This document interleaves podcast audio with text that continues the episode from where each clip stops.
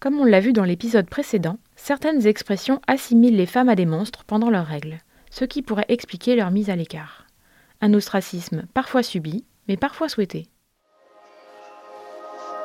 Les mots des autres, le podcast de Courrier International sur les langues étrangères.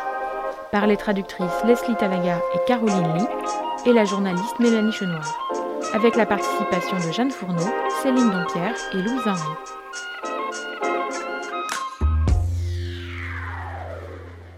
Ah, les règles. Cette semaine où je voudrais bien rester chez moi. Ne pas aller au travail, ni devoir affronter la société et le regard des autres. Moi, parfois, je voudrais être tranquille et vivre à l'écart pendant quelques jours. Mais bon, il ne faudrait pas non plus qu'on soit ostracisé de force. En fait, l'isolement pendant les règles est une pratique ancienne et pas si rare. Au Népal, Chaupadi est une pratique rituelle qui consiste à exclure les femmes et les filles hindoues, contraintes de vivre dans une cabane de menstruation. Paradoxalement, la coutume de la mise à l'isolement semble contredite par de nombreuses expressions populaires. Dans plusieurs langues, l'arrivée des règles est associée à des visites de proches ou d'amis. Tante Flo est passée me voir aujourd'hui.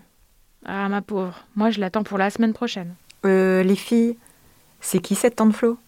En anglais, Aunt Flo fait sa visite mensuelle. En évoquant cette tante appelée Flo, F-L-O, on indique aussi qu'on parle du flux, qui s'écrit F-L-O-W en anglais.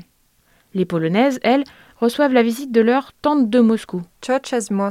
Et les Chinoises évoquent l'arrivée d'une grande tante. Tante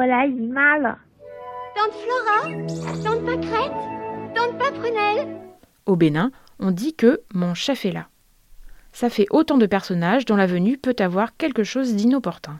Dans d'autres pays, c'est monsieur qui vient rendre visite. Pour les Espagnols, Andrés est arrivé. Andrés, el que viene cada mes. Tandis que les Brésiliennes sont avec Chico. Estou com Chico. Pendant ce temps, les Finlandaises ne sont pas dispo parce que Cal va arriver. Oui, enfin, que ce soit Andrés, euh, Chico ou Kalle, le problème c'est que là, j'ai envie de voir personne. Et encore moins d'aller au boulot. Malheureusement, en France, où le congé menstruel n'existe pas, les femmes doivent prendre sur elles. En ukrainien et en russe, les femmes ont leur jour rouge du calendrier. En ukrainien, Червоні дні календаря. En russe, Красные дни календаря. Une référence au calendrier soviétique dont les jours de fête étaient marqués de rouge. Ironique, non Honnêtement, si ça ne tenait qu'à moi, on aurait vite fait de faire de nos jours rouges des jours de repos. D'ailleurs, c'est littéralement le cas en Corée du Sud, où il existe cette expression jour rouge Palkanal, pour désigner les jours fériés.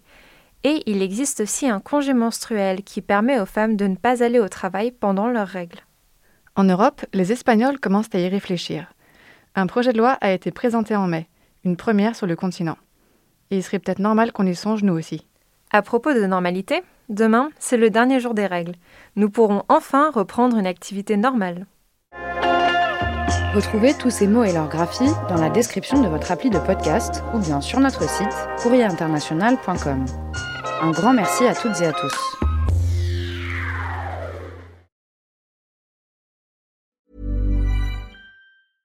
This Mother's Day, treat mom to healthy, glowing skin with Osea's limited edition skincare sets.